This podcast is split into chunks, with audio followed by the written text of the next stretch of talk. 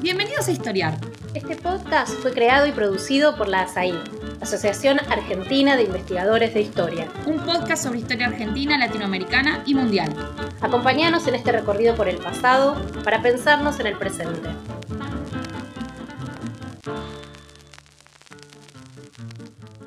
Bienvenidos y bienvenidas a un nuevo episodio de Historiar. Soy Magdalena Candiotti y hoy estoy a cargo de la conducción de un episodio que nos llevará a la historia colonial y a una provincia clave de la historia argentina. Cuna de caudillos y de sectores populares muy movilizados, La Rioja. Vamos a centrarnos en comprender el poblamiento, las relaciones sociales, familiares y políticas tejidos por sectores populares y autoridades en la colonia y vamos a adentrarnos así en la comprensión de la historia de quienes podríamos llamar los abuelos de Facundo. Hablar de los abuelos de Facundo supone, por un lado, dialogar con un libro fundacional de la literatura y de la política que es el Facundo de Sarmiento, y también hacer una referencia a un libro ya clásico, que es el de Ariel de la Fuente, que le puso Los hijos de Facundo. Allí este historiador abordó la composición social de las montoneras de Peñalosa y también las de Facundo, así como la cultura política subalterna en esta provincia. En el episodio de hoy, muchas de estas cuestiones van a estar presentes y vamos a ir un poco más atrás, ¿no? a la conformación de este mundo popular, indígena, hispano, mestizo, en los siglos XVII y XVIII, llegando hasta el XIX. Para eso contamos con dos especialistas invitadas que son Rosana Boilladós y Judith Farberman. Las presento brevemente. Roxana Boilladós es doctora en Ciencias Antropológicas y profesora en las universidades de Buenos Aires y Nacional de Quilmes. Es investigadora de CONICET y ha desarrollado sus investigaciones sobre las sociedades indígenas bajo el dominio colonial en la jurisdicción de La Rioja. Ha publicado numerosos artículos y libros en coautoría, entre ellos La visita de Luján de Vargas a las encomiendas de Rioja y Jujuy. Por su parte, Judith Farberman es doctora en Historia por la Universidad de San Marino, es profesora en la Universidad de Quilmes y en la Universidad de Buenos Aires y también investigadora del CONICET. Es autora, entre otros, del libro Las Salamancas de Lorenza, Magia, Hechicería y Curandurismo en el Tucumán Colonial. Ambas acaban de publicar un hermoso libro que se llama El País Indiviso, Poblamiento, Conflictos por la Tierra y Mestizajes en los Llanos de La Rioja durante la colonia. El libro fue editado por Prometeo Libros y en gran parte va a ser el eje de nuestra charla de hoy. Bienvenidas, Judith y Rosana. Gracias, Maga. Es un gusto estar aquí. Muchísimas gracias por invitarnos. Gracias. Gracias a ustedes. Y bueno, como les decía, eh, Judith y Roxana trabajan sobre esta región de los llanos de La Rioja, una región que en el siglo XIX va a ser un sitio privilegiado de estas célebres montoneras, pero quería comenzar preguntándoles por los llanos eh, como, como, paisaje y como población descrita en distintos repositorios, como por ejemplo en eh, estas descripciones armientinas, tanto en el Facundo como el Chacho, el último caudillo, y también en eh, actores como de Mussy y también por otros viajeros, todas fuentes que ustedes retoman y van mostrando como una larga duración de, ciertas visiones sobre este espacio. Bien, eh, gracias. Muy buena la pregunta, Maga. Eh, como probablemente todos ustedes sepan, los Llanos es una región situada al sudeste de la provincia de La Rioja, una región con sierras bajas que encierra dos valles y que están rodeadas de travesías, como se llamaba a los corredores extremadamente secos que unían islotes u oasis algo menos áridos. Estos oasis se encontraban en los conos de deyección de las sierras, gozaban de mejores condiciones de humedad y en la colonia solamente los oasis de las costas, es decir, del borde de las sierras, se hallaban poblados. Ese es el paisaje sobre el que nuestro libro está trabajando fundamentalmente. De este paisaje, efectivamente, Sarmiento habló bastante en el Facundo. Básicamente caracterizó esta geografía como un dilatado desierto, casi indiferenciado de las travesías. Él habla de un paisaje triste y desamparado, quebrado y montañoso, habla de el aspecto desolado del clima abrasador, de la tierra seca, Habla también de la ganadería como si fuera la única actividad existente y posible y de una sociedad muy rústica, una sociedad pastora eh, y de estos pastores como únicos actores del espacio. En suma, está pensando en una configuración de aislamiento. Ahora bien, también sostiene Sarmiento que esta región había cambiado para peor en el siglo XIX. Otrora, decía él, los llanos alimentaba eh, millares de rebaños. En cambio, en su presente, el avance de la campaña pastora sobre las familias urbanas de origen colonial era el signo de los tiempos. O sea, los llanos para Sarmiento eran la campaña pastora y las relaciones sociales que unían a esos pastores y a sus jefes, relaciones de cuño clientelar claramente. Facundo Quiroga, con la colaboración de Aldao, había derrocado a la ciudad. Esa es la interpretación y Facundo lo dice con todas las letras. En 1835, y aquí lo cito textualmente, el comandante de campaña, su héroe del desierto, se apodera de la ciudad. Y esto, entre otras cosas, significaba la ruina económica de una, región que en su época habitaban por dioseros. Algo parecido, aunque se extienda menos, nos dice Sarmiento en la biografía del, del Chacho. Él caracteriza el espacio de desierto estéril y mal poblado, que había dejado inexplorada la minería, una riqueza potencial de la zona, y que había generado, y sobre todo el énfasis está aquí, un sistema político bárbaro. Esta descripción sarmientina, aunque en términos más técnicos y quizás no a partir de una experiencia de primera mano, es la que retoma el geógrafo de la Confederación Martín de Musí, Víctor Martín de Musí, sin mayor crítica. Él regresa al relato de la aridez, de la soledad, del aislamiento y de cómo esta configuración se extiende a la sociedad. Los llanistos son en un punto la contracara de los agricultores de los valles andinos, dice él, pastores encerrados en su fortaleza, y esto de la fortaleza es una cita textual, a disposición del primer jefe político que asomara, al que servirían incondicionalmente. Él compara a los llanistos con los clanes de las montañas de Escocia. Bueno, hay que decir que los llanos, por cierto, no son un jardín y quien haya visitado esa zona bien lo sabe, aunque quizás hoy sea un paisaje menos amigable que el de hace eh, dos siglos. Sin embargo, en principio es un paisaje bastante más heterogéneo, que incluso habilitó cierta agricultura en zonas protegidas. Hay un gran contraste entre los oasis de las costas y las travesías. Un gran observador de ese paisaje fue Pierre Denis, geógrafo y discípulo de Vidal de la Blache, que dejó una magnífica, aunque tardía descripción a principios del siglo XX y que nosotros usamos mucho en el libro. Es una descripción mucho más orientativa y menos interesada, que vincula el paisaje llanisto con los ciclos de poblamiento, que es un tema central de nuestro libro, porque de alguna manera es lo que está condicionando muchos de los rasgos de la sociedad que se construye e incluso la forma en la que los sujetos son percibidos. Buenísimo, súper súper claro, porque específicamente, precisamente ustedes discuten con, con, algunas de estas miradas y proponen historizar el paisaje, una expresión que me pareció súper rica, proponiendo la necesidad de cruzar la geografía, la ecología y la historia para entender ¿no? este, este poblamiento, esta ocupación de tierras, etcétera. Y, en ese sentido me preguntaba qué, les había aportado a ustedes la introducción de estas variables a, su historia para comprender tanto la sociedad llanista como también, y acá las interpelo más allá de eso, y, pensaba qué, piensan que aportan estos cruces para la historia en general, ¿no? para otros espacios, para otros periodos, eh, esto de tomarse en serio, en cierto sentido, la geografía y la ecología.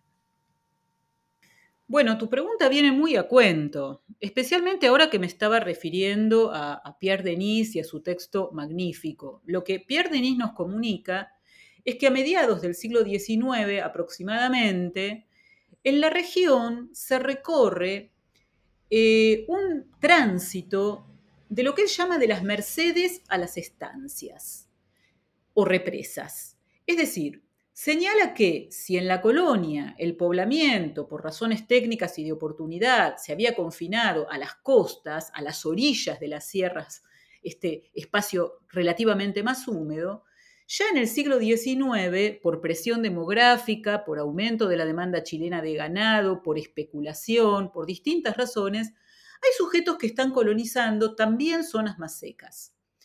Cuando escribimos el primer capítulo del libro, que fue un capítulo que tuvo varias reescrituras, consultamos fuentes de momentos muy diversos y también a Pierre Denis. Las preguntas venían de la consulta de los censos de población del siglo XVIII, que son la gran fuente de nuestro libro.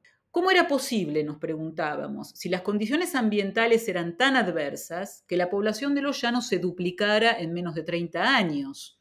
Seguían siendo números pequeños. En 1795 teníamos unos 3.500 habitantes, que hoy puede parecernos la nada misma. Pero ese aumento tan drástico en tan poco tiempo mostraba que los determinantes geográficos no impedían cierta expansión y que la zona podía ser atractiva para algunos grupos de migrantes. De hecho, como decía Denise, luego de un parate muy prolongado que también pudimos detectar a partir de eh, síntesis eh, de eh, la población de la región, hacia 1850 la frontera vuelve a correrse.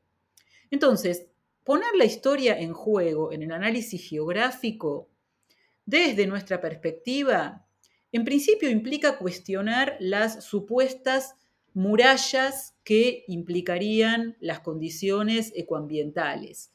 Es cierto que las condiciones, incluso en los oasis más húmedos, eran muy duras. Pero no era menos cierto que, por ejemplo, la demanda de ganado, importante a fines del siglo XVIII y en diversos momentos del siglo XIX, como lo ha estudiado Silvia Palomeque, luego Gabriela Olivera, Claudia Nattenson, eh, como todavía eh, lo registró en la memoria eh, oral Carrizo, bueno, todas estas, todos estos factores estimularon un nuevo corrimiento. O también, cómo considerar que la destrucción de las guerras civiles frenara ese mismo proceso. En todo caso, a las condiciones geográficas, los pobladores les opusieron una compleja ingeniería de supervivencia, que en buena medida es la que abordamos en el libro, y que es uno de los objetivos, de los grandes objetivos del historiador. Eh, yo me acuerdo cuando empecé a trabajar sobre Santiago del Estero, quien era mi director, Juan Carlos Garabaglia, me decía, y habría que explicar por qué esa zona no se convirtió en un desierto. Bien, porque hubo estrategias que entraron en juego. La indivisión de las tierras, sin duda, era una de estas estrategias, pero también la relativa diversificación productiva, el reparto del trabajo entre los grupos de parentesco, la recepción de agregados, las migraciones, aunque en los llanos no parezcan tan evidentes como en otras regiones, Santiago del Estero volviendo al ejemplo. O sea, la historia te interpela sobre cómo hicieron los grupos humanos para domesticar la geografía. ¿Cómo hicieron para que ese espacio hostil, a través de los siglos, no se convirtiera en un desierto?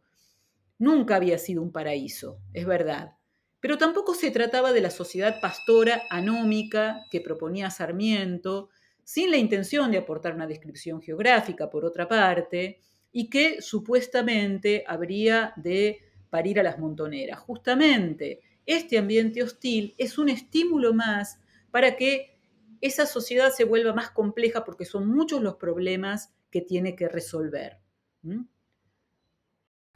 Buenísimo, súper, súper claro.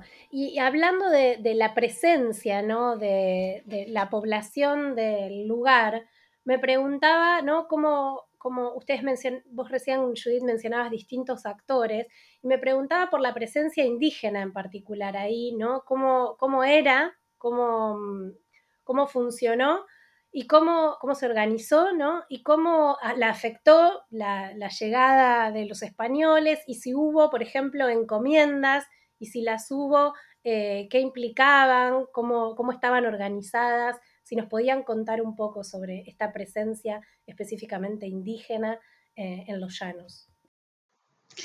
Bueno, tu pregunta es muy interesante porque nos permite recuperar todo un trabajo de revisión crítica que hicimos exactamente sobre ese tema, sobre quiénes habitaban los llanos en la época prehispánica. Así que empezaría por comentar que, eh, bueno, la región llanista quedó ubicada en los confines de las jurisdicciones coloniales que se crearon con la fundación de las ciudades de Córdoba, San Juan y La Rioja, y a menudo constituyó un espacio de refugio para grupos que huían del avance de la conquista. Durante décadas eh, se realizaron expediciones para maloquear indígenas y llevárselos a las estancias de los españoles, ¿no? fueran estos encomenderos de esos indios o no. Con el tiempo las prácticas generaron un progresivo despoblamiento y para comienzos del siglo XVIII unos pocos pueblos de indios todavía registraban, todavía quedaban registrados en los padrones, como por ejemplo Atiles, Olta y Colosacán. De acuerdo con el clásico texto de Salvador Canals Frau, la población llanista prehispánica pertenecía a la etnia Olongasta, a la que le correspondía una lengua, una cultura material distintiva, de acuerdo con su enfoque teórico de las áreas culturales.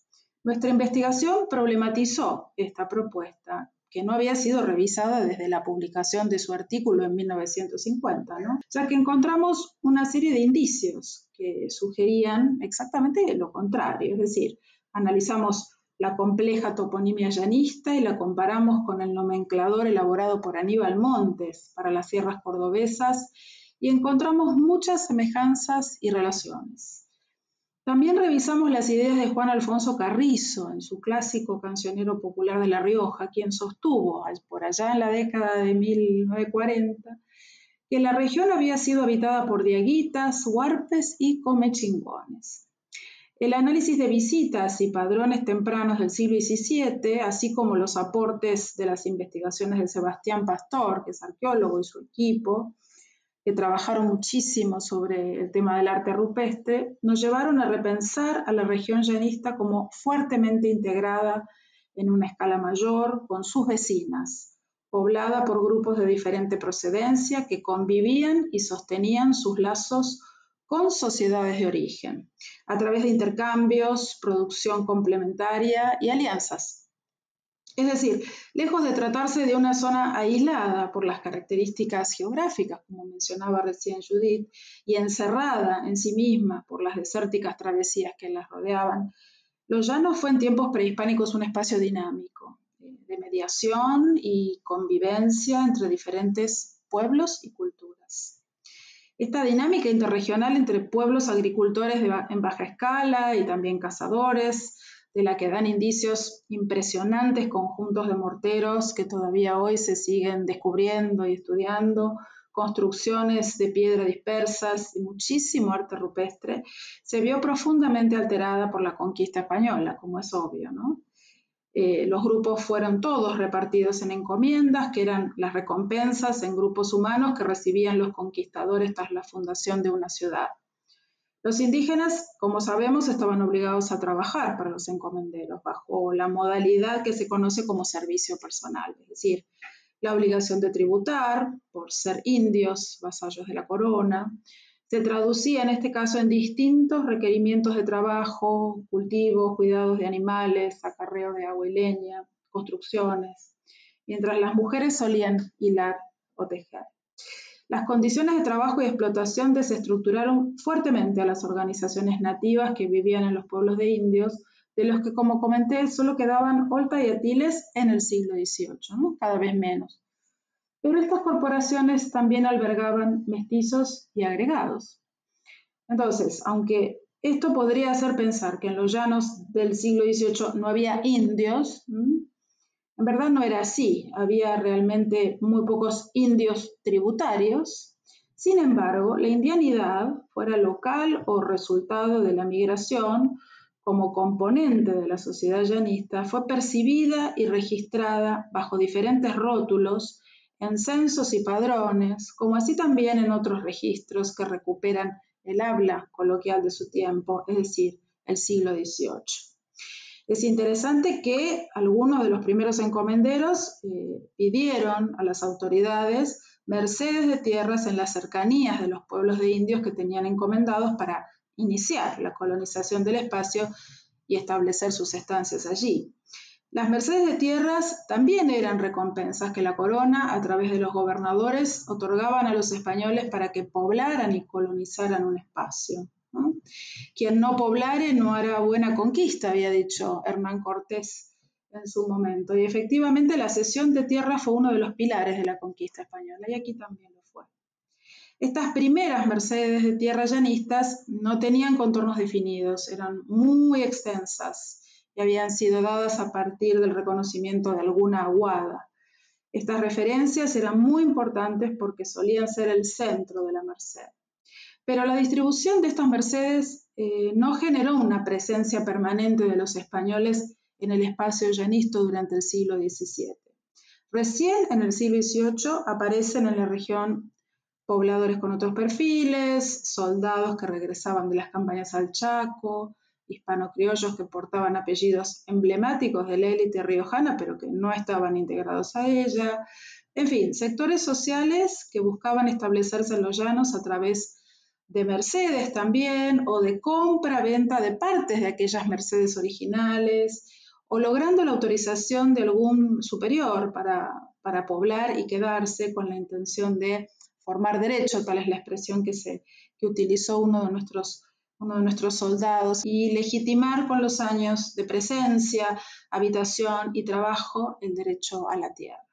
Buenísimo, muchas gracias. Y hablando de, para comprender esta diversidad de, pobladores, eh, ustedes trabajaron, como adelantaba hace un rato Judith, mucho con los censos, ¿no? Con censos y padrones y visitas y distintas formas de clasificación eh, de, esta sociedad que van a ser distintos actores.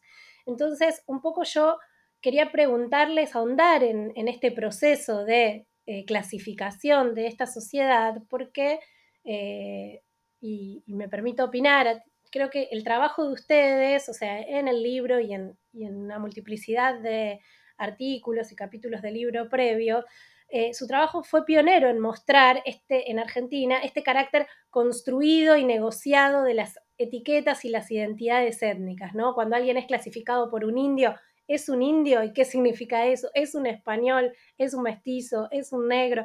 Eh, entonces quería, eh, si nos podían contar un poco sobre cómo eran las distintas clasificaciones que existieron en este espacio, cómo funcionaron, cómo actuaban estos actores, ¿no? Eh, censistas, visitadores, etcétera, y cómo se pueden estudiar estas identidades y estas jerarquías históricamente. Sí, es un gran tema y es uno de los de, los, de las cuestiones que más tiempo nos llevó elaborar con Judith a lo largo de los años.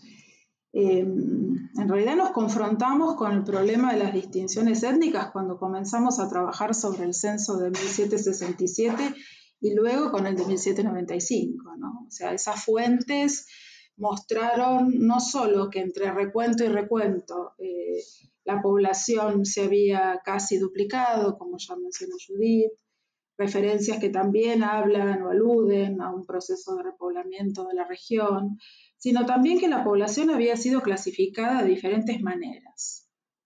Junto a la categoría de español encontramos la de indio, mulato, mestizo, eh, términos que aludían al intenso proceso de mestizaje del que participaba la población asentada en los llanos, pero la variedad en el uso de esas distinciones también indicaba que ese proceso era observado y registrado con parámetros distintos. Entonces el gran desafío consistió en desarmar esos dos planos de análisis y analizarlos en sus respectivos contextos. Es decir, cada registro es resultado de un momento concreto en la historia del poblamiento de los llanos y de los criterios que cada censista utilizó para clasificar a la población. Por eso trabajamos sobre la idea de quién es quién y para quién, para mostrar que las distinciones étnicas son categorías cuyo contenido de significación se define a partir de un conjunto de variables. Uno de ellos es el orden de llegada a la región, eh, la propiedad de estancia y ganado, las relaciones sociales entre personas y familias, la apariencia física también, el fenotipo era muy importante, las condiciones de vida, todas ellas articuladas según el punto de vista del observador. Hay diferencias entre el registro de 1767 y el de 1795. El primero omite muchas clasificaciones, entre otras cosas porque se identificó a quienes podían pagar la bula de la Santa Cruzada y generalmente esos eran los españoles. Y también porque, al igual que sucede en otras regiones, el interés clasificatorio en este momento no era tan importante. Pero en 1795 el censista era el cura Sebastián Cándido Sotomayor, oriundo de esa misma sociedad. Es decir, era arte y parte de eso que iba a, a, registrar, a relevar. El cura conocía muy bien a su feligresía y compuso una grilla en la que predominaba el amulatamiento y el mestizaje de la población, redefiniendo las, jerarquías socioétnicas con su pluma. Para ese entonces, muchos apellidos de los pioneros colonos se habían extendido, pero el cura posiblemente buscó marcar las distinciones entre sus portadores utilizando etiquetas que connotaban su condición social. Por ejemplo, no todos los Peñalosa que aparecen en el registro eran parte de la familia de estancieros y ganaderos de Malanzán y Atiles.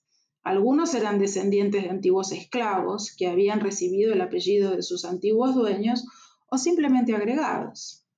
Tampoco todos los Quintero provenían de aquel soldado pionero que además había sido encomendero. Los había indios y mulatos que nada tenían que ver con su propia ascendencia materna, es decir, porque el cura Sotomayor era, era Quintero por parte de madre, ¿no? Entonces, no todos los Quinteros eran iguales. Encontramos sujetos que, mientras en 1767 eran clasificados como españoles, en 1795 lo eran como indios, mestizos o mulatos. Pero este es solo uno de los niveles en los que se registraron estas distinciones, un enfoque más bien desde arriba, una mirada desde los censos. Al interior de la sociedad, no necesariamente esas categorías eran aceptadas o asumidas sin más por la población. Hay un, ejemplo que muestra, digamos, muy a las claras, tanto las negociaciones como la resistencia a las ascripciones, podríamos decir, impuestas. Es el caso de Enrique Zárate, un mestizo, hijo de español y de una india de Olta, que vivía en este pueblo donde criaba ganado y sacaba ventaja de sus aguas. En 1767 el visitador le dio a elegir entre ser registrado como indio y pagar los tributos atrasados que debía, o como español, pagando 100 pesos de penalidad.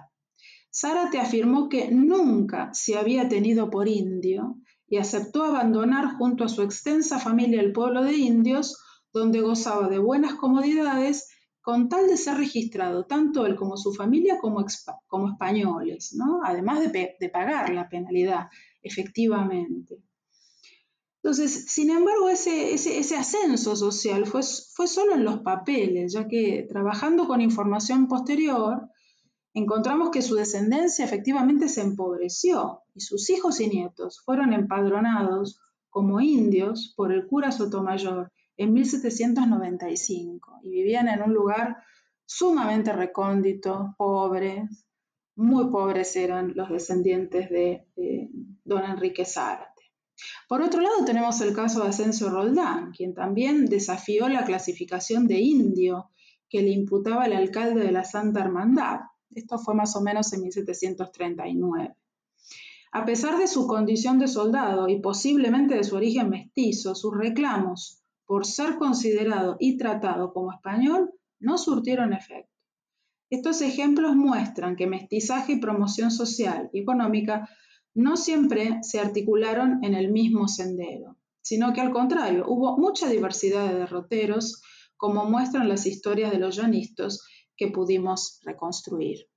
Bueno, y retomando esto que, planteabas sobre el mestizaje, eh, quería preguntarles sobre cómo se pensó ese mestizaje, ese proceso en la historiografía eh, y cómo lo ven ustedes, porque creo que ustedes enfatizan bastante este carácter reversible y no unilineal, y también rompen un poco eh, la ligazón automática entre hispanización y progreso económico, algo que recién eh, mencionabas, Roxana. Entonces, quería preguntarles si, pueden darnos eh, una reflexión sobre esto y algunos ejemplos sobre estas negociaciones identitarias en el caso de los llanos. Sí, em, la verdad que los casos que mencioné recién, además de otros que trabajamos recurriendo a fuentes de información distintas, nos llevaron a repensar las limitaciones de los censos, como los que analizamos, el de 1797 y el de 1795, eh, para estudiar los procesos de mestizaje. a diferencia de los estudios tradicionales de población, que han tomado las clasificaciones censales como si correspondieran a realidades objetivas. Eh, nuestra investigación muestra que se requiere problematizar los mecanismos de construcción de estas clasificaciones o etiquetas, tener en cuenta los criterios relacionales, ponderar el contexto de producción de estas fuentes y sobre todo la subjetividad de quienes efectuaron el registro. Estas fuentes no reflejan el mestizaje en sí, sino un modo de ver y de valorar el mestizaje en un contexto dado. Con esta mirada crítica sobre los censos y el recurso a otro tipo de fuentes, eh, reconstruimos una serie de microbiografías de los pioneros y de sus familias y pudimos repensar la interpretación quizás consagrada, ¿no? como decíamos recién, del mestizaje asociado al blanqueamiento y la hispanización. Las experiencias llanistas descubrieron que esa asociación no fue directa, que el proceso no fue lineal, sino que muchas de las transformaciones fueron transitorias, reversibles, o quedaron incluso apenas en los papeles. Hay un lado oscuro del mestizaje, que se relaciona con los desplazamientos, las reclasificaciones hacia abajo, con el empobrecimiento de muchas familias hacia finales del periodo colonial. Colonos pioneros que no pudieron asegurar sus derechos a la tierra fueron desplazados y convertidos en agregados de otros propietarios, como los Roldán respecto de los de la Vega, y clasificados como indios o mestizos. Lo mismo que los nietos y los, hijos y los nietos de soldados como Barrio Nuevo, Vanegas, Ruarte, entre varios otros. Los pleitos por tierras que tuvieron lugar en distintos momentos del siglo XVIII, pero sobre todo en la década de 1780 en adelante, incidieron de manera decisiva en, esta reconfiguración socioétnica y económica, ya que redefinieron los derechos de propiedad en varias zonas, consagrando algunos personajes en posiciones más ventajosas, mientras que otros perdían el espacio de promoción que hasta entonces varias familias habían alcanzado. Es así como el mismo cura Sotomayor, en su informe de 1805, eligió reconocer a solo 264 familias de españoles, mientras que a las demás las calificaba de, y cito, naturales por su bajo nacimiento. Aunque señaló también que algunas de estas familias eran, estaban compuestas por personas honradas. En cambio, los propietarios de ganado más exitosos eran solo siete y representaban los logros de derroteros familiares antiguos, ligados a las primeras estancias llanistas con buen acceso al agua, como Ámbil, Catuna, San Antonio, Colosacán, Malanzanatiles, Chepes, Casangate, Solca. Buenísimo, muchas gracias. Antes de seguir, vamos a hacer una pequeña pausa con un anuncio de ASAI, la Asociación de Investigadores en Historia. Este es el podcast de ASAI, la Asociación Argentina de Investigadores en Historia. Te invitamos a asociarte y a seguirnos en las redes, en Twitter, en Facebook, en Instagram. Podés encontrar toda la información sobre la asociación en nuestra página, asai.org.ar. Te esperamos todos los sábados con un nuevo episodio de Historiar sobre los grandes temas de nuestro pasado, abordados por especialistas e historiadores profesionales de manera rigurosa y cordial. Seguimos con nuestro episodio de hoy. Bueno, eh, y volviendo, para seguir comprendiendo mejor esta sociedad, eh, quería que entremos un poquito más al rol de estas redes familiares en la conformación de lo que llaman las tierras comunes, este país indiviso eh, que nos presentan.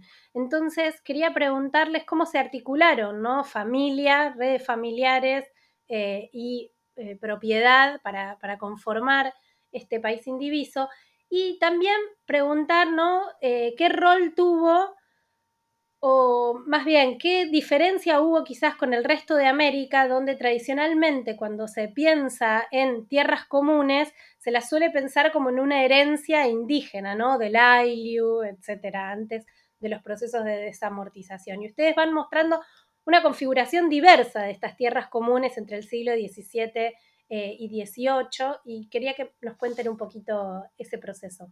Sí, perfecto. Bueno, la verdad es que comprender la formación de los campos comunes es parte del corazón del libro, ¿no? Este, primero estudiamos el progresivo despoblamiento de la región, de sus habitantes originarios y luego el proceso de repoblamiento, es decir, la llegada de soldados, de gente común y de escasos recursos que buscaron aquí una segunda oportunidad para reiniciar sus vidas. Las tierras llanistas fueron repartidas en grandes mercedes, como ya dijimos, que luego se fragmentaron y vendieron. También se ocuparon espacios de manera provisoria, esperando que el tiempo y el trabajo en la tierra pudieran ser legalmente reconocidas y tituladas. Los soldados y pobladores no llegaron solos a poblar pequeñas y medianas estancias. Lo hicieron con sus familias, con allegados. Algunos recogieron luego agregados, es decir, dependientes que se esperaba colaboraran con la economía familiar. La cría de ganado fue la principal actividad de estas familias, pero también cultivaban y mantenían pequeñas huertas donde crecía maíz, vid, frutales. La cría de ganado fue la actividad que permitió a varias familias crecer y vincularse con el circuito ganadero mayor, especialmente a fines del siglo XVIII, llevando las reses a San Juan, Córdoba y Buenos Aires. También abastecían las pequeñas demandas de la ciudad de La Rioja y se articulaban con arrieros que por el oeste riojano llegaban a Copiapó y Huasco. Es decir, los hombres se movían mucho, mientras las mujeres y los niños quedaban en las estancias cuidando de las huertas y sosteniendo los quehaceres cotidianos. Con el tiempo algunas estancias se convirtieron en campos comunes, pero ¿qué significa esto? Ni más ni menos que las tierras no se distribuían tras la muerte de sus propietarios, siguiendo procedimientos sucesorios comunes. A los herederos se les reconocía un porcentaje de derechos, los llamados derechos y acciones, sobre una propiedad que permanecía indivisa. En cambio, el ganado y los bienes muebles de distinto tipo, desde las sábanas de la cama hasta los enseres domésticos y de trabajo, sí se distribuían entre los herederos. Entonces, se trataba de prácticas familiares adaptadas a las condiciones medioambientales, orientadas a preservar la indivisión de las tierras, aptas para pasturas y al mismo tiempo asegurar el acceso al agua y al monte, recurso escaso según las zonas, eh, para que también fuera compartido. Hacia finales del siglo XVIII, los tasadores de tierras utilizaron la expresión comunidad de campos para designar estas propiedades indivisas. Las estancias de propiedad común contenían a comunidades de parientes, una trama a la que luego fueron ingresando no parientes, justamente por compras de derechos y acciones, en la que se reconocía cabezas de familia, uno o más referentes que representaban los intereses colectivos y se ocupaban de la gestión de los bienes en común. En la documentación encontramos identificaciones como principal poseedor, quizás el de mayor edad o aquel que había reunido a través de compras o intercambios un número importante de derechos de herencia y por tanto tenía mayor poder en la toma de decisiones y representaba al resto. Con el paso del tiempo, los miembros de los campos comunes tenían derechos y acciones dispersos por varios de ellos, una situación que también podía habilitar negociaciones o conflictos entre las partes. Utilizamos nuevamente el censo de 1767 y el del 1795 para seguir el derrotero de algunos miembros de estas, estas enormes parentelas que conformaban los campos comunes y estudiar sus características. Un cambio notable entre los dos censos es lo que llamamos el abigarramiento de las familias.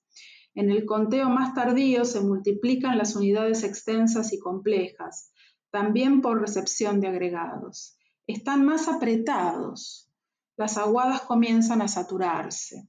Asimismo, descubrimos cierta lógica en el intercambio matrimonial que articulaban y complementaban las economías de los campos comunes, ya que a través del parentesco se podía acceder a tierras y aguas en distintas zonas de la región llanista.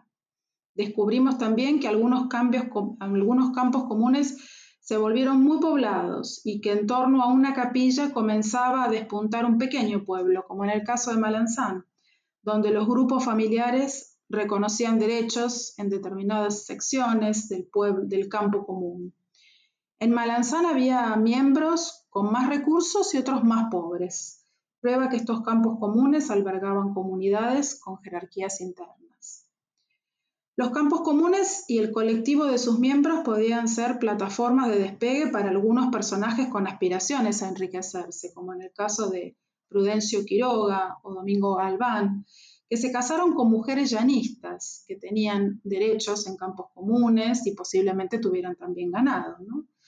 O para Pascual Quintero, que ya lo mencionamos, ¿no? un mestizo de origen dudoso que llegó a ser un importante ganadero en Colosacán pero también la comunidad de parientes, una comunidad de, intereses también bastante diversos y complejos, podía ser condicionante para quienes querían tomar decisiones autónomas, como por ejemplo vender sus derechos y acciones a personas foráneas, o bien obstaculizar a quienes como Nicolás Peñalosa se diferenciaban y buscaban fundar una nueva estancia, buscando ampliar su propio negocio ganadero, su propio emprendimiento. En suma, llegamos a entender que la pertenencia a una comunidad de campos no era sinónimo de vida comunal idílica y que por supuesto no estaba exenta de conflictos y trabajamos unos cuantos de ellos. Nuestra investigación muestra además que la indivisión de la propiedad, eh, de, la, propiedad de la tierra o el usufructo común aparecen en distintos contextos y responden también a instituciones diferentes. Las más conocidas son las tierras de los pueblos de indios, ¿no? asociadas a las comunidades indígenas, cuyo usufructo colectivo era reconocido y protegido formalmente por la corona, en tanto y en cuanto el pueblo estuviera habitado por indios tributarios, que trabajaran colectivamente la tierra, cumplieran con sus tributos y vivieran congregados en un pueblo. En los llanos durante el siglo XVIII se remataron las antiguas tierras de los pueblos de Colosacán y Atiles justamente con el argumento de que allí ya no vivían indios, vivían otras personas, pero no vivían aquellos que eran considerados indios. Los campos comunes en los llanos coloniales constituyen otra forma de propiedad indivisa y otros modos de entender la comunalidad, ya que aquí no predominan relaciones de producción campesina, sino que las actividades económicas están vinculadas a la ganadería y al pastoreo. Uno de nuestros principales aportes tiene que ver con reconocer las condiciones en las que se originaron y los mecanismos que hicieron posible su existencia en el largo plazo. Nuestra hipótesis es que los campos comunes surgieron como resultado de un poblamiento acelerado de la región que obligó a las familias a concentrarse en oasis pequeños para defender el control sobre los recursos que se volvieron cada vez más objeto de disputa. Los casos paradigmáticos son quizás las estancias de Chepes y Ulapes, fundadas por el soldado Antonio Reynoso Tello, para dotar a sus descendientes de medios de vida bajo el recaudo de compartir las tierras en común y no dividirlas. Los campos comunes llanistas que se gestaron durante el siglo XVIII se sitúan en las costas, es decir, en las zonas de, antigua colonización, y se las conoce como mercedes, a pesar de que muchas de ellas no se originaron estrictamente en una merced. Sabemos que estas estructuras agrarias no son privativas de los llanos, ni tampoco de la colonia, que no siempre están asociadas a la ganadería, basta con ver otros casos en La Rioja, en Tucumán y en Catamarca, y esa diversidad de experiencias históricas plantea la necesidad de continuar investigando en ese tema. Buenísimo, fascinante realmente.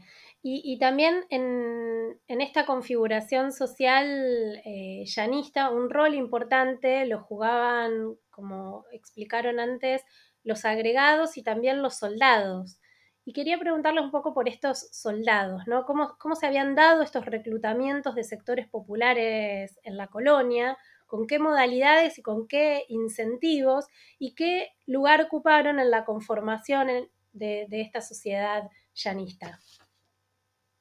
Bien, voy a la pregunta, pero antes quería hacer un pequeño apéndice a lo, que, a lo que comentaba Roxy, y es esto, en los llanos todavía hoy sigue siendo muy, pero muy relevante el campo comunero. En 1964, eh, cuando se hace un relevamiento, eh, el 50% del territorio de los departamentos que se corresponde con los llanos, con los llanos, perdón, con la región de los llanos, eh, eran campos comuneros. Se consideraban como una forma perimida, antieconómica, irracional, eh, de tenencia, pero en todo caso estamos hablando de un problema que eh, mantiene su vigencia, que mantiene su vigencia, que sigue siendo eh, muy importante. Y esto no solamente en, La Rioja, sino también en otras provincias. Bien, ahora sí, voy a, la pregunta sobre, sobre, los, sobre los pioneros, que en realidad tiene mucho que ver con lo que yo creo que es la originalidad del caso que estamos trabajando. Eh, aquí tenemos un poblamiento pionero que en buena medida es protagonizado por soldados, es decir, por gente pobre. Esto no sería novedoso si no fuera porque esta gente pobre solicita en algunos casos mercedes de tierra y esas mercedes de tierra les son concedidas. Yo trabajo sobre Santiago y nunca encontré algo similar. No conozco otra zona en la que el componente de las tropas, sujetos humildes, de origen a veces indígena o mulato o mestizo, hayan solicitado y obtenido este tipo de premio por su esfuerzo militar. Y obtener tierras no era solamente eh, algo material, algo que tuviera trascendencia material. Implicaba la refundación de los propios orígenes sociales, en un territorio que a principios del siglo XVIII, como dijimos, estaba muy poco poblado, o mejor dicho, había sido vaciado de su población originaria y por ese motivo eh, se encontraba poco poblado. Bueno, en esta investigación, en la que eh, un dato aparte fue el tema de, los archivos, porque el archivo de La Rioja es un archivo que ha sido saqueado directamente y eh, tuvimos que manejarnos sobre todo con eh, fuentes del archivo de Córdoba, fuimos reuniendo aquí y allá a través de una pesquisa casi detectivesca datos sobre unos cuantos de estos soldados. Y pudimos reconstruir, fundamentalmente fue una tarea de, Roxana, que es antropóloga, no por nada, eh, pequeñas biografías. Y así fue como vinimos a saber de la trayectoria de los Ruarte, de los Barrio Nuevo, de quien ya Roxy habló, de los Roldán, de los Tello, de los Flores, todas estas familias eh, cuyos hombres, cuyos jefes decían haber participado de entradas al Chaco, haberse batido en guerra viva al servicio del rey, gente que se autopercibía españolísima, aunque no fueran vistas del mismo modo, y que, como dije antes, muchas veces este, eran eh, premiados por esos servicios. Recordemos una cosa, eh, estas entradas al Chaco, entradas eh, generalmente punitivas, estas entradas en las que se embarcan nuestros soldados, decía, se van haciendo muy frecuentes desde fines del siglo XVII, habilitan un nuevo ciclo de reparto de encomiendas, esta vez de muy pocas personas, de pocas piezas, se las llamaba en la época, para beneficiarios más pobres,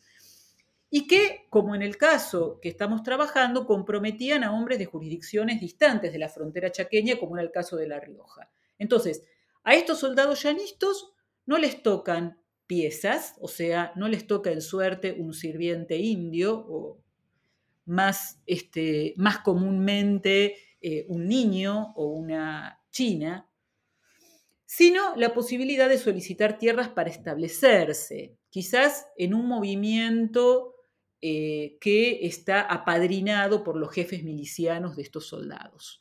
Ellos lo dicen con sus propias palabras que son muy elocuentes. Si quieren tierras es para emanciparse de voluntades ajenas. Esa es la expresión de Barrio Nuevo que me parece una expresión realmente hermosa. Quieren ser autónomos, necesitan hacer pie en eh, algún lado. Por supuesto, las condiciones ecoambientales pesan y este ciclo de poblamiento pionero es eso, un ciclo, un ciclo que se va a cerrar y se va a cerrar más temprano que tarde. A la vez va a ocurrir, más allá, digamos, de los techos ambientales eh, que no son tan flexibles con la tecnología de la época, va a ocurrir que tierras que antes nadie quería, por áridas, por aisladas, empiezan a ser codiciadas y disputadas. Esto tiene que ver con la inserción de los llanos de La Rioja dentro eh, de circuitos mercantiles más amplios, un proceso que estudió muy bien eh, Silvia Palomeque, que hace que la tierra eh, se valorice y que la cría de ganado se vuelva un buen, negocio. Es decir, Los Llanos deja de ser la zona que provee de ganado una ciudad minúscula como era La Rioja para colocar ganado en los mercados mineros de Chile. Y esto va a durar, va a tener, son varios ciclos. En el siglo XIX, eh, Carrizo recogió testimonios en los que se hablaba de los patacones que corrían en eh, la época en que se exportaba ganado a Chile. Por lo tanto, y volviendo a nuestros soldados pioneros, eh, el hecho de que inicialmente la colonización llanista tuviera como protagonistas a los soldados, aunque los soldados no fueran los únicos actores, vuelve muy particular la fisonomía de la región, aunque sea una postal que no va a perdurar demasiado. Porque de hecho lo que nos encontramos es que en presencia de la valorización de la tierra empieza a quedar al descubierto la desprotección jurídica de algunos de estos pioneros. Y más que la de los pioneros, las de sus hijos, las de sus nietos, las de sus bisnietos, la de todos aquellos que llegan después y que van a encontrarse con que las aguadas ya están ocupadas. Este proceso eh, se aprecia con mucha claridad a través de los pleitos por tierras. Y esta es otra pieza del rompecabezas que supimos construir.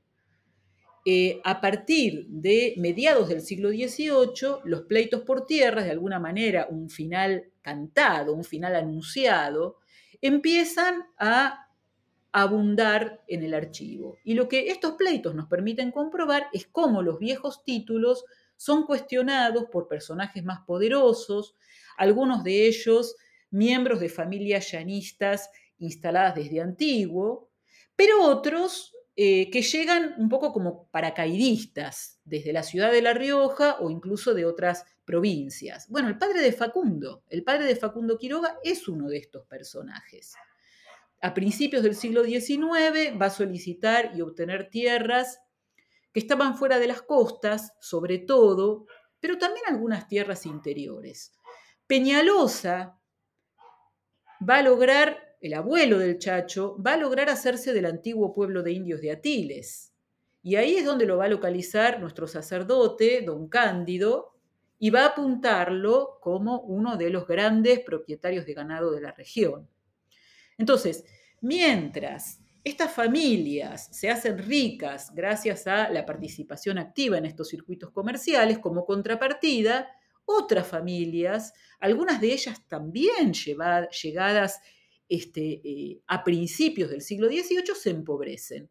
Y este es el caso de los Roldán, de quienes Roxana ya habló, que en el siglo XIX son muy, muy pobres.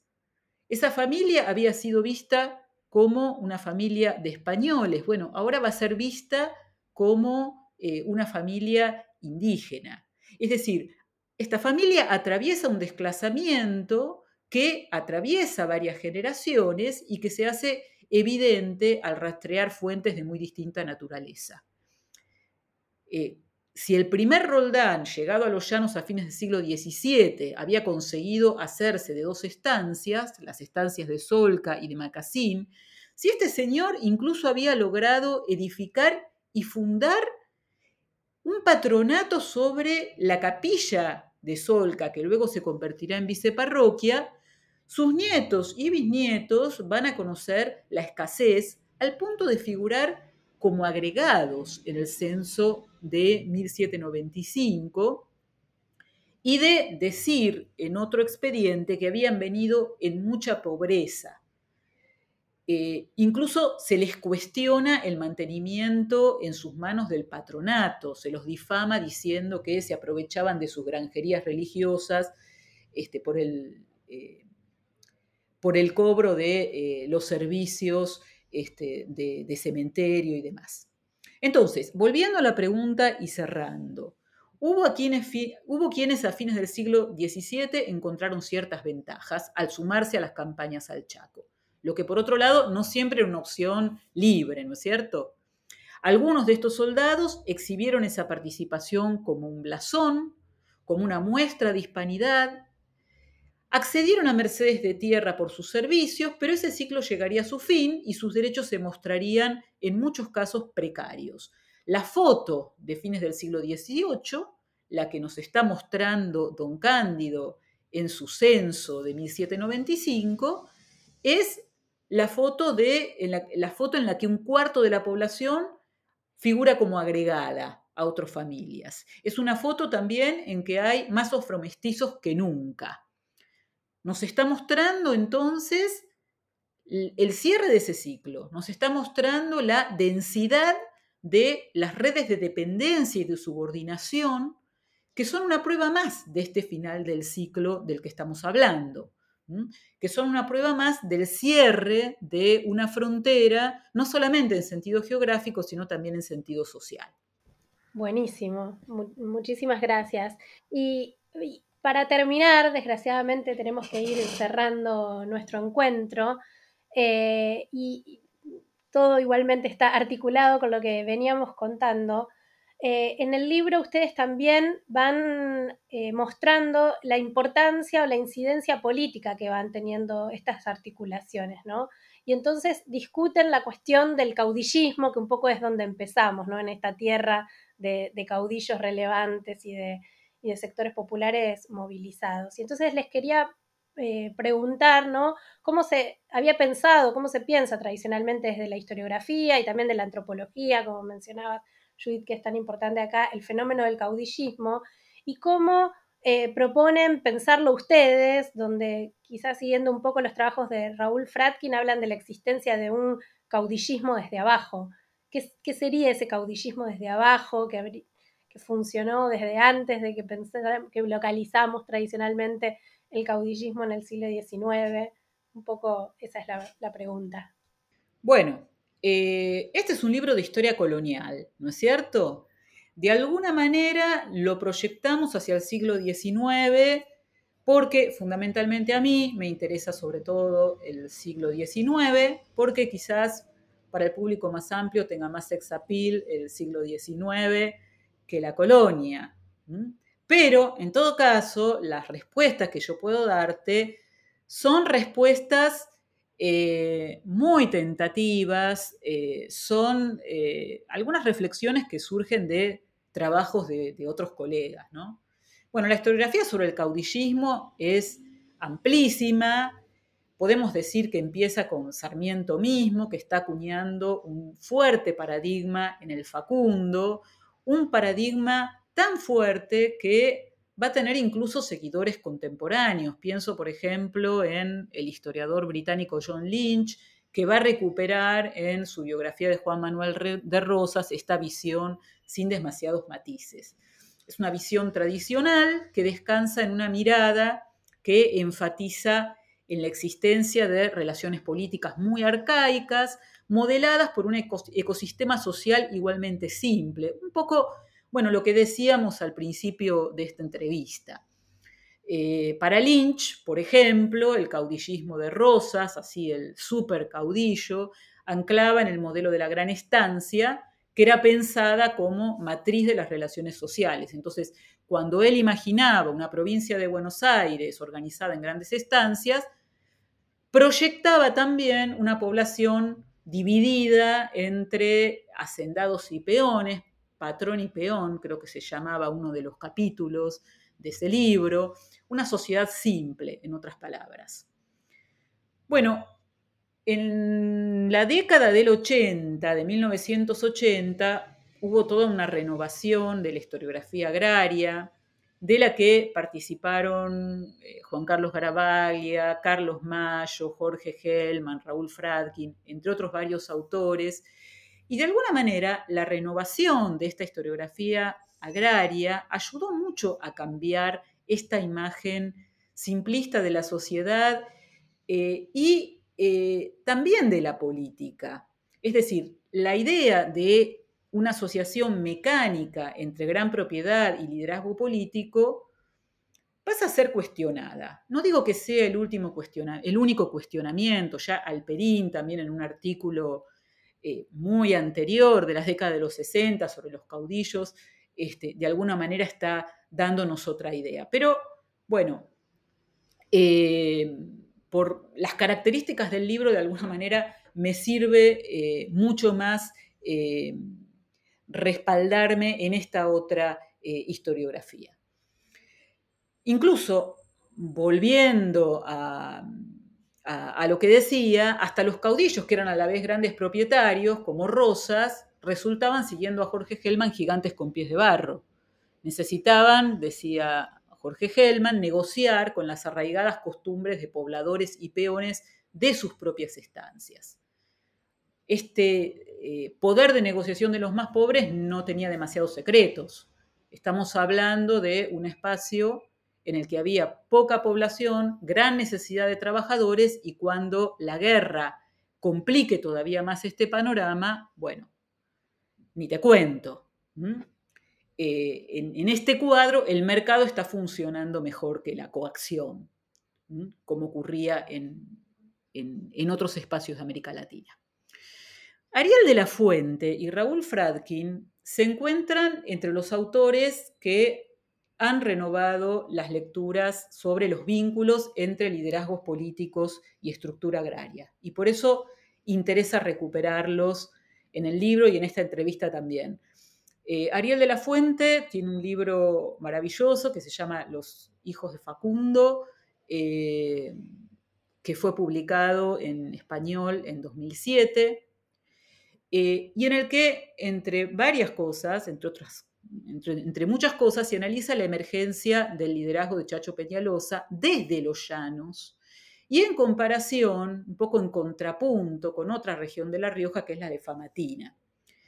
Este nieto del personaje eh, que, que seguimos con Roxana ya era mucho, pero mucho más pobre que su antecesor a mediados del siglo XIX. Y si lograba movilizar a sus paisanos, era en buena medida a partir de tramas horizontales, ayudado además por un condimento que en general los historiadores, a los historiadores nos da mucho miedo analizar y que, y, que Ariel tuvo el, coraje de recuperar, que es el carisma. De la misma manera, en otro libro que también fue muy importante para nosotras, Historia de una montonera, Raúl Fradkin va a analizar un fenómeno en un punto parecido, la construcción de un liderazgo político a partir de recursos alternativos a la propiedad de la tierra, aunque en un periodo anterior, en la década del 20 y en Buenos Aires. Para entonces, bajo la experiencia rivadaviana, viejas costumbres tradicionales, agrarias, en torno a los derechos de propiedad son puestas en cuestión y provocan resistencias campesinas en Buenos Aires. Cipriano Benítez no era un propietario. Su gente se encontraba unida a él también a través de lazos de parentesco, de amistad, de compadrazgo, que se activaban políticamente en una coyuntura conflictiva. Y a esto se refiere Raúl Fraki cuando habla de clientelismo desde abajo, concepto que nosotras recuperamos. Benítez no tiene recursos materiales para repartir, no tiene el control de un territorio, tiene amigos, parientes, vecinos con los que ha construido sus vínculos en la vida cotidiana. Decía que estos dos trabajos fueron muy inspiradores para nosotras, porque algunos liderazgos y formas de movilización podían apreciarse ya en tiempos coloniales en un contexto que de alguna manera preparaba o dejaba entrever el escenario de las montoneras. No es un libro sobre el siglo XIX, pero de alguna manera la forma en la que se va armando ese escenario es visible. aunque se exprese en otros lenguajes de otras formas. Por ejemplo, la agregaduría podría considerarse una relación en cierto sentido clientelar. Los agregados, por ejemplo, eran presentados como testigos en los pleitos judiciales. Los agregados eran los que seguían a sus jefes milicianos en las entradas. La relación de la agregaduría implica de entrada una renta en trabajo a quien cobija el agregado en sus estancias y también eh, una reciprocidad en protección. Ahora, a la vez, esas tramas clientelares eran también bastante lábiles. Los agregados se encontraban libres de abandonar a los dueños, de eso se queja bastante don Cándido, dice que se mueven por todas partes, que un día están en un lugar y otro día están en otra, y por otro lado, la agregaduría eh, no implicaba únicamente relaciones de tipo vertical, también podía encubrir en ocasiones estrategias de solidaridad campesinas. A veces los agregados podían ser parientes, parientes pobres. Por otra parte, la búsqueda de un líder podía surgir desde abajo. Y esto nosotros lo vimos de una manera bastante clara en un pleito muy largo, eh, a cuyo análisis le dedicamos todo un capítulo, y que va a enfrentar a un vecino de los llanos muy antipático, muy poderoso y con conexiones citadinas muy fuertes, José Antonio Mercado y Reynoso, va a enfrentar, decía, a este vecino con un heterogéneo, con una heterogénea alianza de despojados. Eh, ¿Quiénes componen esta alianza? Bueno, muchos de los soldados pioneros que seguimos desde el juicio, porque este José Antonio Mercado y Reynoso reivindica, a partir de un título de merced, que en realidad era un título muy vago, porque era muy temprano, reivindica tierras en las que estos soldados pioneros se habían establecido. Y no solo esas tierras, también reivindica tierras de eh, gente aún más pobre, que estos pioneros y que en su defensa eh, van a autodenominarse los pobres de Jesucristo. Pero dije que la alianza es heterogénea y el ingrediente de mayor heterogeneidad lo aporta la familia Pereira Peñalosa. La familia Pereira Peñalosa también se disputa tierras con José Antonio Mercado y Reynoso, y los pobres de Jesucristo y los pioneros van a ampararse debajo del paraguas que la familia Pereira y Peñalosa eh, les ofrece. El conflicto es larguísimo, no sabemos bien cómo termina porque solamente encontramos algunos expedientes y sabemos de manera indirecta que sigue, pero aquí sí podríamos ver siguiendo a Raúl Fradkin, un caso de clientelismo desde abajo. Es decir, un grupo de pastores pobres que está buscando protección en la familia Peñalosa. Algo que, en definitiva, no suena tan diferente de eh, lo que se ve en el siglo XIX, con estos paisanos que también están buscando a un protector que los ampare. Por supuesto, hay cambios, y el lenguaje religioso ha sido reemplazado por otro lenguaje más propiamente político. En definitiva, también los mismos campos comunes. Eh, la misma propiedad indivisa puede pensarse como la cuna de relaciones sociales agrarias propicias para la movilización política posterior. Y esto Ariel de la Fuente ya lo había visto.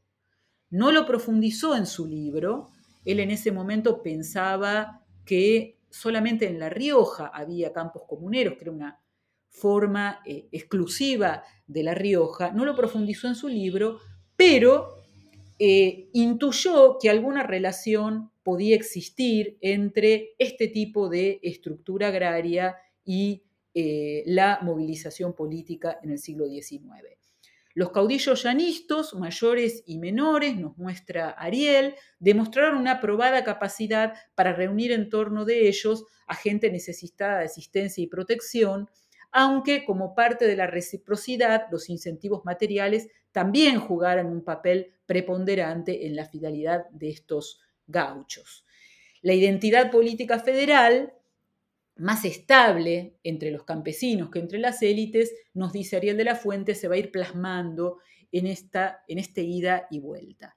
Bueno, repito, nuestro libro no se ocupa del siglo XIX, se ocupa de la colonia, pero entendemos, de alguna manera proporciona pistas, eh, y Ariel nos ha dicho que le, habría resultado muy útil conocer este libro eh, cuando él escribía su tesis. Por otro lado, yo no sé si este libro existiría si no hubiera existido antes el libro, eh, el libro de Ariel de la Fuente.